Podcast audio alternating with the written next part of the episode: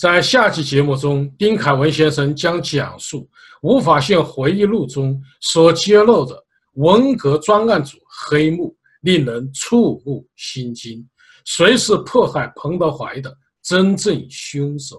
文革中，吴法宪与周恩来关系密切，他又将如何评价周恩来？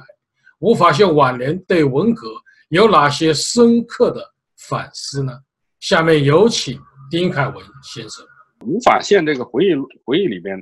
还提到了一些事情，是我们啊以以前呢可能是不是很了解的啊，比如说这个吴法宪回忆录里面特别讲了一一段这个有关这个中央专案组的这个这个问题。呃，大家知道这个中央专案组呢是呃文化大革命开始以后呢，中共中央成立了一个专门的一个组织。当时是有两个组，两个这个组织，一个呢是中央文革小组，这大家都知道的，还有一个呢就是这个中央专案组。这个中央文革小组呢，现在的有关的资料啊、回忆啊已经很多了，但是呢，有关中央专案组的这个情况呢，却是资料是非常的少，啊，为什么呢？当然，这个很多见不得人的、见不得光的一些事情。啊，这个中共官方当然是不希望能够披露的越少越好了。那么实在不行提到的话呢，那当然也是把它归结到什么林彪、江青这个反党集团这个里边去。但是呢，这个专案组的具体的负责人、具体的做了哪些事情，却是基本上是讳莫如深的。那么无法宪这回忆录呢，给我们提供了一些很好的一些个资料。那么吴法宪他是怎么说的呢？他说这文革期间呢，文革专案组呢是多如牛毛啊，呃，开文革开始以后呢，这个包括这个刘少奇在内的很多的中央领导人呃都被打倒了，而且不光是中央的，那还有地方的呢，对吧？啊，各省市啊，啊各个省市还有地区啊，甚至于更下更下一层的。很多领导人都靠边站了，或者被打倒了。那么怎么来处理他们？这些人怎么来处理呢？所以中央呢，一开始呢就成立一个一个一个专门的这个组织，就叫中央专案组。啊，那么中央专案组下边下边呢，各省市自治区呢，国务院呢，军委总部啊，各军兵种啊等等，也都成立了自己的这个专案组。中央就说中国在文革当中到底。搞了多少专案组？恐怕呢也没有一个非常具体的这么一个统计，到底有多少，现在也说不清。但是至少啊，从中央这一级别来，这个最高层的，那么至少呢，他说有至少有十四个专案组。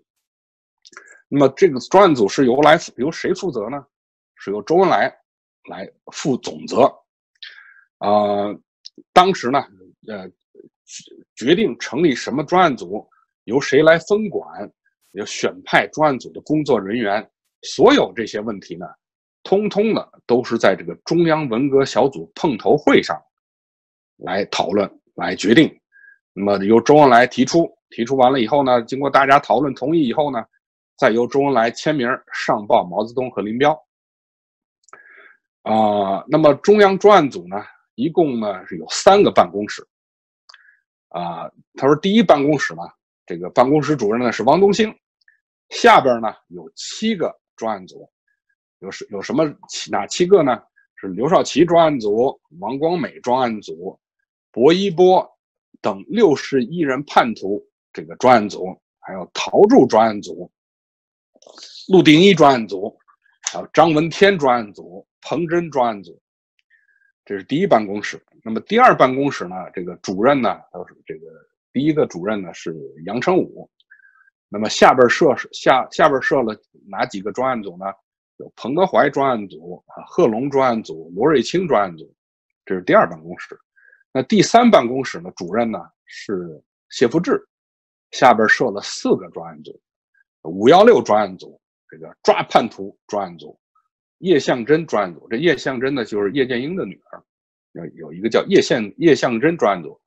呃，还有一个呢，就是其他一些人的专案组，就是说呢，可能是其他不是很重要的人物，哎，所以呢，当时有三个办公室，那么下下边呢，组织了这个十四个这个专案组。那么它的什么样的组织形式呢？就是这专案组呢，主要的工作呢是由谁来领导呢？是由周恩来、江青、陈伯达、康生，啊，比如说呢，他说一办。这个第一办公室呢，主管刘少奇专案呢，是周恩来、江青、陈伯达、康生。那么主管王光美的专案是谁？谁主管呢？是陈伯达。那么主管陆定一的专案呢，也是陈伯达。那主管薄一波的案呢，是康生。啊，主管彭真案的呢，也是康生。那么主管陶铸案的呢，也是是江青。那么中央二办第二办公室呢？啊，主管彭德怀案的先是杨成武，后来是黄永胜。啊，主管贺龙案的呢是康生，主管罗瑞卿案的呢是江青。啊，那么中央三办呢，各个专案组呢，通通都归谢富治来管。所以呢，我们看呢，就是基本上啊，就中央高层的这这几个人，周恩来、江青、陈伯达、康生，基本是他们这几个人主管了所有的这个专案组的这个具体的这个工作。那么这里边好像这没有什么没有林彪什么事儿啊？这里边这些专案组到底他成立了以后，他他们都怎么办案呢？这个吴法宪这回忆里边回忆录里边他就说啊，他说这专案组的这个具体的工作人员和这个负责人呢，是由军委办事组呢根据中央碰头会的决定，从军队里边呢选派，都是大概前后呢搞了三次，啊，有多少人呢？大约是五百多人。啊，由周恩来呢带领这个中央文革碰头会的成员呢，召集这些人开会，啊，给他们讲话，啊，给他们布置任务，啊，布置工作。然后呢，周恩来大概每半个月左右呢，在人民大会堂的这个东大厅，主持专案组全体工作人员的会议，啊，由每个专案组来这汇报工作。会议呢，常常呢是从晚上八九点钟开。一直开到第二天的这个拂晓的凌晨，每次会议都是如此。哎，那么这个专案组最关键的要害在什么地方呢？这专案组最要害的这些罪名啊，基本都是呢根据当权者的政治需要来来来来制造出来的，哎呀，而不是根据事实来这个来来判定。也就是说呢，先有罪名，后找证据。那么这个吴法宪就说，这回忆里边就说，他说由于当时弄上来的很多这些材料，到底哪些是真的，哪些是假的，也无所也无所也没办法判断，因为办案的这些人呢，都不是那种专业的人员，都不是像公安局啊、什么检察院啊，都都不是这种人，都是军队里面选派来的，都是政治上比较可靠，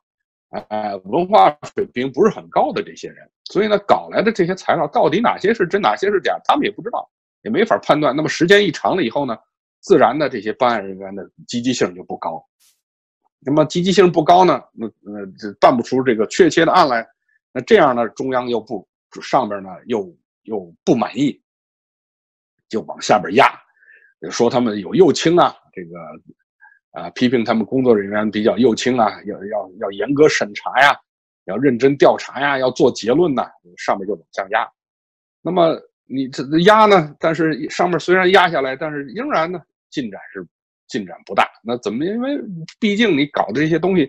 都是先有罪名后后找这个证据，所以呢往往是没有什么确凿的证据的。这么一来呢，那你怎么能把这个专案工作能能能能能搞好呢？所以这个吴法宪这个回忆录里面呢，就给我们提供了一个很就是这这个当时这个。中中央专案组到底它的组成、它的这个办案的形式以及它办案的过程到底是怎么回事？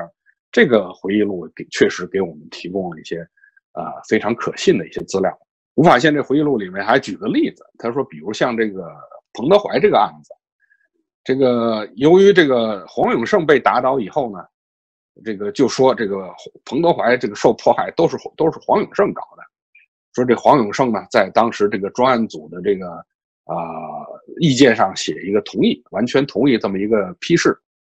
说呢，要给这个彭德怀呢判处无期徒刑、终身监禁，呃，终身，呃，剥夺公民权利等等。那么这个专案组提上提上来的一个意见，那么黄永胜呢就批了一个同意。那么这个后来呢成为黄永胜呢迫害这个老干部啊，迫害这个迫害。呃，党和国家领导人的一个重要的一个罪证之一吧。那么，这个吴法宪的回忆就说：“他说这彭德怀这个案子，那早在毛泽东、刘少奇那五九年的时候就已经定了，那不是呃黄永胜定的案，很早就定了啊。”他说：“彭德怀这个问题呢，他除了毛泽东本人以外啊，这个任何人呢说话都是不算数的。那不要说。”不要说黄永胜定不了这个案子，你这个你包括你林彪、周恩来、康生、呃江青这些人都定不了，唯一能定案、拍板定案就是毛泽东。他说这是一个常识啊。说那个时候呢，黄永胜呢只不过是履行一个手续，那下边报上来以后呢，他呢仅仅是作为一个这个他那个那个啊这个这个二办的这个办公室的这个这个主任呢，他也仅仅是一个上。这个上传下达，或者从下边报上来，我再往上，再往上报，作为这么一个，这处于这么一个角色了。所以说，说说这把这个彭德怀这个案子算到黄永胜头上去，这实在是太不公正、太不公平、太不公正了。他说：“这个这吴法宪说啊，他说我就我看到的这些材料，中中央专案组报上来的文件太多太多了，绝大部分。”上面都是有毛泽东和周恩来的亲笔的签字的，就是这些东西呢，啊，他说，当然这个应该都是在中央有这个档案，应该都有都有保存，所以呢，你现在你嫁祸到黄永胜头上去，这是没什么道理的。那么，呃，进一步我们如果进一步追问的话，那彭德怀是什么时候去世呢？是一九七四年十一月份去世的。那林彪、黄永胜这个倒台是什么时候呢？是一九七一年九月份，也就是说呢，这个林彪倒台三年之后，这个彭德怀才去世的。那么这三年里边，就算前面是黄永胜迫害，那么后三年，那你怎么算呢？从七一年到七四年这段期间，这个账应该算到谁的头上去呢？那你总不能再算到黄永胜头上去了吧？对吧？啊，如果是黄永胜搞的，那你毛泽东。为什么不给这个彭德怀这个平反昭雪呢？而且呢，彭德怀去世的时候，正好也是邓小平复出的时候啊。邓小平那个时候呢，也是什么，也当的是这个政治局委员呀，也是这个当的这个总参谋长，这国务院副总理啊，对吧？你邓小平那时候也是在中央这个一线这个当了这个这个领导人了。那么彭德怀在那个时候去世，是不是？邓小平也应该负一份责任呢，所以无论如何把彭德怀这个受迫害、受迫害致死这个责任归结到黄永胜的头上去，这个显然是是不不公平、是不公正的。哎，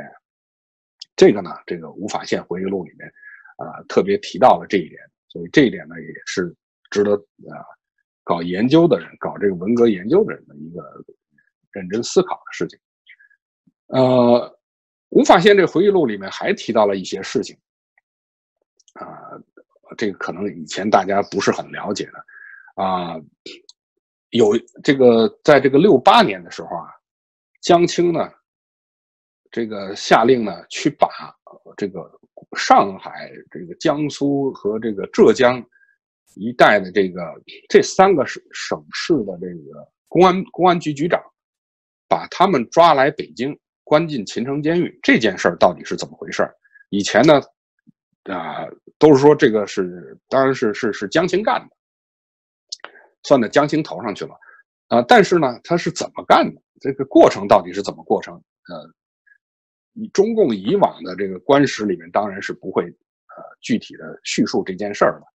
那么无法宪的回忆录里面把这件事儿讲的基本是比较清楚的了，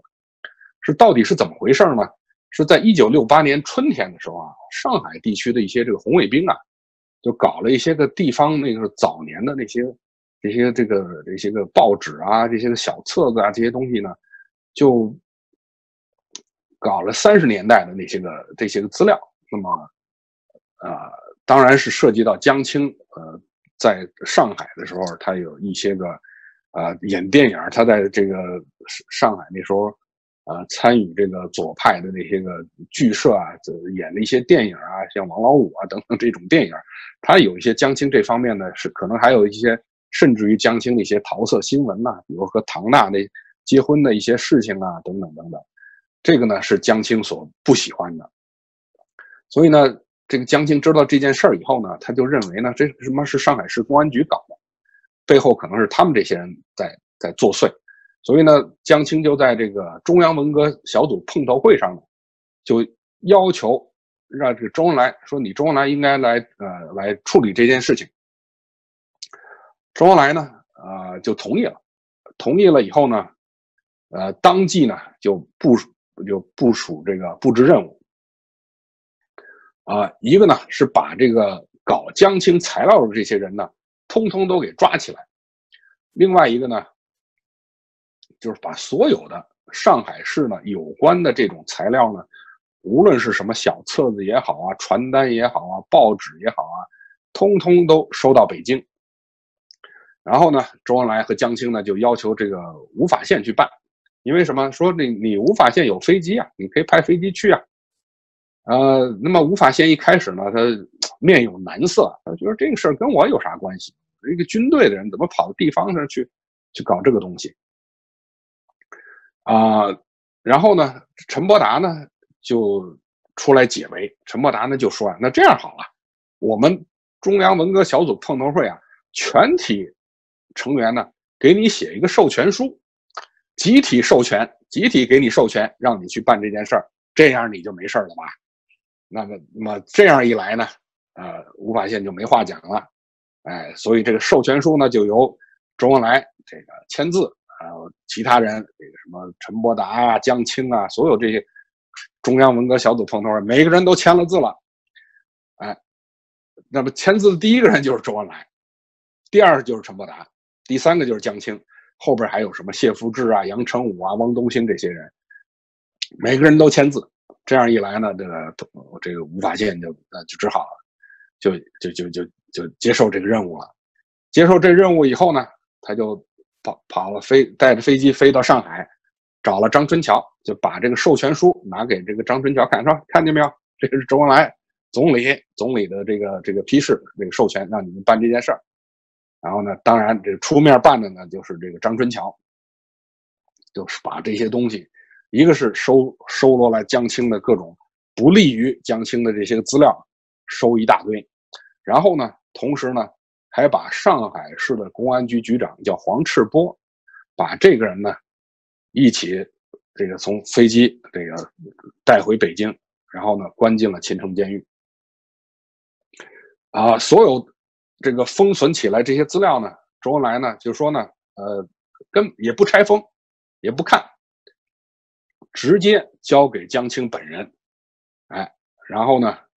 啊，然后让这个杨成武和吴法宪呢，这个签个字，提交给这个中央文革小组碰头会。所以呢，我们就从这件事儿啊，就来看看这个周恩来在这个在这个这这江青这很提出的这些无理的要求上呢，基本上呢就是这个纵容啊，这个放纵啊，这个。啊，不管江青提都多么无理的，多么这个啊违法的这种这种要求，周恩来都是唯唯诺诺的予以这个这个这个赞成，予以甚至于还签什么这种授权书，这么荒谬的事情，这个呢也是可以从这一点上也来也可以看出呢，这个周恩来这个人呢，在这种无原则的这个逢迎啊、纵容啊、谄媚啊江青的这种。利用这手中的权力来达到来这个这个这个了了结这个江青的个人的这个私利，哎，你看仅凭江青一句话就把上海的一个公安局局长抓起来，这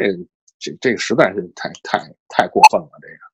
这个无缘无故的就制造这这各种这种冤案呢，这是，所以呢，从这点上我们也可以看出啊。这个说周恩来是什么人民的好总理啊，什么之类，这个如果这些材料都能都是这个让这公布出来的话，恐怕这个呃周恩来这个人民的好总理恐怕也就这这这个再也不能这个维维持这个吹捧下去了。林彪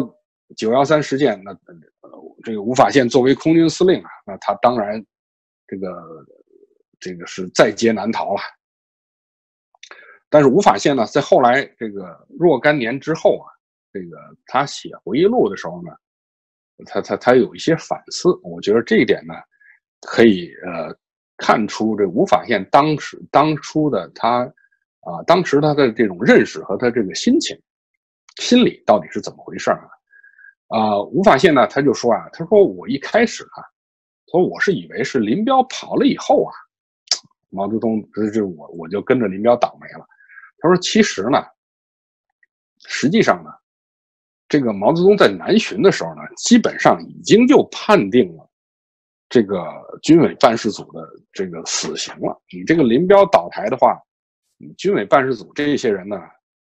你不可能有什么好这个好果子吃的。”呃，吴法宪呢，他就说：“他说当事情过去了若干年了之后，他说我看到了毛泽东的南巡谈话。”毛泽东他毛吴法宪在这之前都没有没有听到没有听说过毛泽东这个南巡谈话，他根本不知道毛泽东在南巡的时候讲了些什么东西，所以呢，他就一直他就说我一直认为这个是林彪跑了，所以呢，那我就倒霉了。他说我当我过去这件事情过去了十几年之后，我看到了毛泽东的这个这个南巡的谈话呀，说毛泽东在我的心心中的形象一下子就瓦解了。他说：“他说老毛啊，这是言行不一。他说第一啊，就是毛泽东，你明明亲口对我们说，说黄屋李秋啊，你们几个人不要不要紧张啊，你们心里要有底儿啊，我是保你们的。可是呢，他跑到这个南巡的时候呢，他又说说黄屋李秋，你们几个人跟着林彪，你们你你你你们怎么办呢？对吧？他说第二呢，他说明明这个中央在批陈整风汇报会，也就是七一年四月份。”这个批陈整风汇报会上，毛已经是你毛泽东亲自批准，周恩来代表中央对我们的这个错误都做结论了。那从那以后，我们也没有再犯什么别的错了。但是呢，你在南巡的时候呢，你又说，那么现在呢，啊，这个啊现在还不能做结论啊，结论还要中央来做。这是毛泽东这心口不一嘛。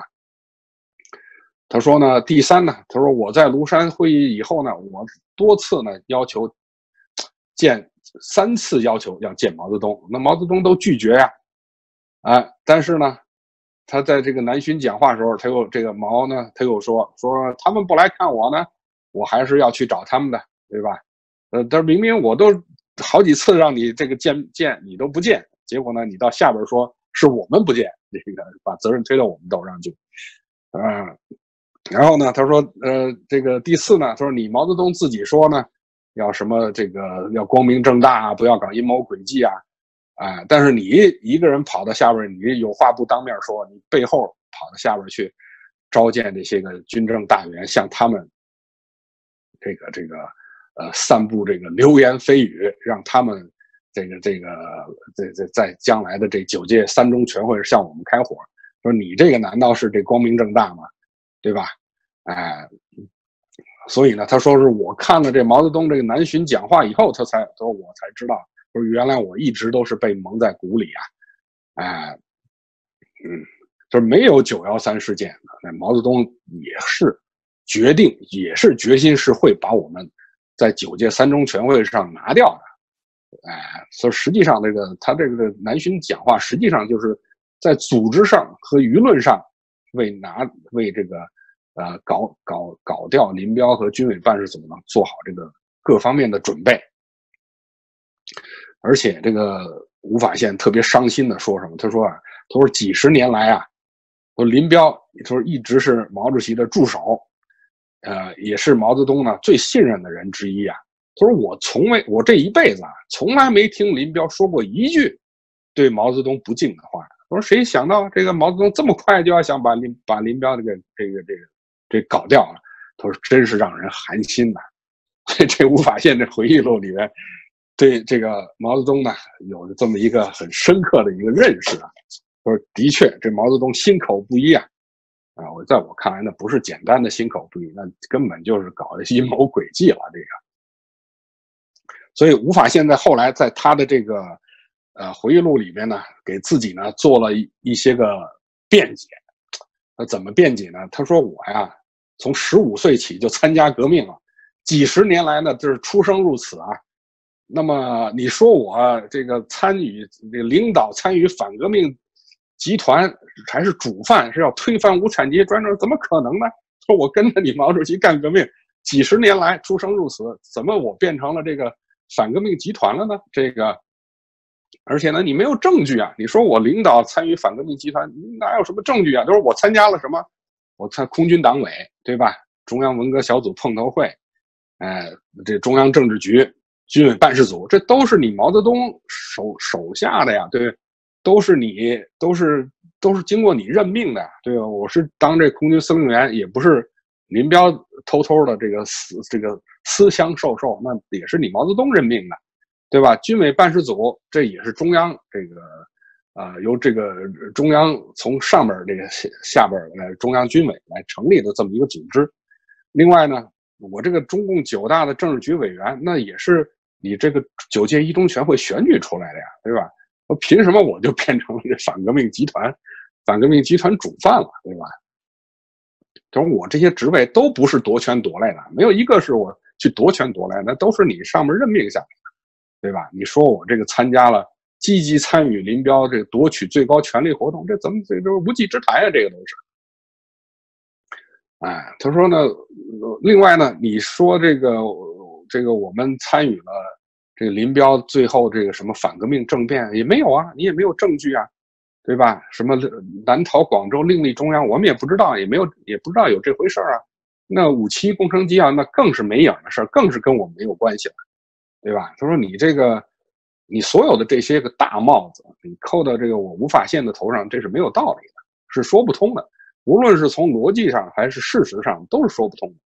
所以这个无法宪在他这个回忆录里面呢，就在这一点上呢。为自己做了一个强有力的一个辩护。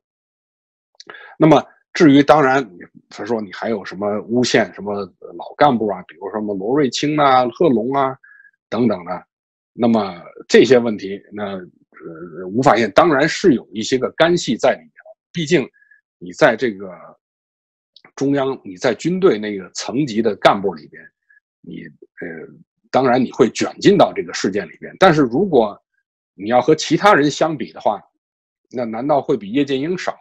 难道会比杨成武、会比肖华、会比这个刘志坚他们这些人少吗？那些人干的是更多的了，对吧？为什么不追究那些人的责任，反而来追究我这个这个吴法宪一个人的责任？那么你你打倒刘少奇也好，打倒贺龙也好，那都是你毛泽东这个这个亲自批准的，对吧？啊。那么，那么这件事事到后后来，结果你毛泽东是这个这个这个这个偏听偏信了，那周恩来是失误了，是这个是这个做了这个违心的事儿，说了违心的话，那么到到到我头上来，那都变成是真心实意的了，呃，这个东西这个也是啊，也是这个这个不符合这个事实的嘛，所以吴法宪呢，在他的这个回忆录里面，在这个所谓迫害老干部、迫害这个。啊，呃，这个空军的这些干部这些问题呢，他也为自己做了一些个辩护。啊，那么至于还有什么林立果，比如说说把这个呃空军这个私相授受，你把这个空军的领导权，这个这个呃私相私自授予林立果，所以林立果呢后边呢就去搞了这些什么反革命活动，那你你这个呃吴法宪也是罪责罪责难逃的。但是呢，呃，吴法宪说呢，他说我呢那时候呢，只不过是为了讨好林立果，呃，私底下跟那个林立果的那些个几个人呢说了这番话，那也不是公开说的，是私私下私底下这是呃是有这个讨好的这种这种这种意思。但是呢，实际上说来呢，他说空军呢也是这个没有真正的权利。也并没有真正授予这个林立果，林立果呢也没有能够这个指挥得了空军的一兵一卒，对吧？他他能指挥的无非就是空军党党委办公室那几个秘书啊，而且呃，而且这个呃呃，吴法宪说呢，他说不要说我是这个不能这个随便指挥了，这个那林彪也不能随便指挥啊，那这这这这这个呃能够指挥的呢，只有毛泽东一个人了，对吧？啊，他说我从来没有交给呃没有把空军的领导权、调动权、这指挥权交给过林立果，那么林立果在空军也没有一分钟是可以指挥一切、调动一切的，对吧？所以呢，啊，所以当然在那个时候呢，在那个年代里边，啊，吴法宪说了一些不负责任的话，有一些讨好的话，那么也是呃见怪不怪，也是可以理解的。你想，你你自己你自己都不具备的权利交给另外一个人，那本身也是一句空话，对吧？那么至于所谓的这个。啊，吴法宪呃，在这个中央专案组所承认的这个参与了这个呃密谋，这个呃啊，一九七一年八月八号这个这个密谋这件事情，啊，这个事情也是也是不成立的。那么当时呢，据说是吴法宪呢被迫呢是做了这个伪证，啊，当时是什么情况呢？就是说，呃，八月七号，七一年八月七号的时候呢，呃，中央政治局开会，开完开会的时候呢。啊，他们就说呢，哎呀，说康生这个人现在精神精神不正常，这个有问题，呃，能不能呢让这个主席呢给康生写个字儿，让让康生呢心里头这个这个能够能够好一点。那周恩来就征询汪东兴的意见，汪东兴不置可否。后来呢，周恩来就想一招，说那这样好了，他说那他说我知道啊，这主席曾经给这个林副主席啊写过一个字儿，就行。把曹操的有一首诗啊，叫《归随寿》这个诗，亲笔写的这个诗呢，曾经写给林彪，让林彪呢养病的时候呢，鼓励林彪这个积极的这个养病。他说：“那能不能呢？啊，把主席写给林彪这幅字呢，拿来给康生去看看。”哎，呃，这呃，周恩来呢就说：“那这样好了，这会开完会以后呢，你你吴法宪呢，你到毛家湾去一趟。”把这个林彪那个主席给林彪那幅字呢拿来，然后吴吴法宪去这个去之前呢，还抓着邱邱会作，把邱会作也抓着，俩人一起跑到毛家湾然后呢坐在那儿跟这个叶群呐他们这闲聊了半天，家长里短，然后就然后就然后就拿了字就走了。那后来呢，这就被中央专案组抓住，说是你们这八月八号你们有密谋。要这个这个搞这个武装政变，哎，等等等等。那么吴法宪呢，就在压力之下呢，就承认了，承认了这个啊。但是，但是后来呢，这个事情呢，在两岸审判的时候呢，也不能拿出来作为一个呃审判的证据，因为实在是是子虚乌有，是实在是拿不出来的。所以这件事儿呢，也就也就没有真正当成一个证据。所以呢，我们基本上来看呢，就是说，吴法宪呢，在文革当中呢，他还是履行了他作为一个空军司令员这么一个职责。当然呢，这个也卷到了文革的这个漩涡当中来，也做了一些事情，呃，有一些好事也做一些这个这个不太光彩的事情。但是呢，你说他是参与领导了一个什么推以推翻。人民民主专政为目的的这么一个反革命集团，啊，还是这个反革命集团的主犯，这个显然于无论是从逻辑上还是史实上，都是站不住脚的。所以，我们通过这个看这个阅阅读了这个吴法宪这个回忆录呢，啊，我们确实呢对，呃，中共这个高层在文革当中的那些个事情，啊，比如像中央文革碰头会啊。军委办事组啊，这个中央专案组啊，等等等等的这些个事件呢，就会有一些个比较啊清晰的一些个了解。那么吴法宪这本回忆录呢，它呢也有非常重要的这个史料的价值啊，所以呢，呃，如果想更多的了解吴法宪这个人呢，我建议呢，大家有有兴趣的话呢，有空的话呢，把这本书找来看一看，那么。应该就会对，啊，这个吴法宪这个人呢，就会有一个比较全面的一个比较客观的一个了解。好，今天的节目就讲到这儿，谢谢大家观看啊，咱们下一期节目再见。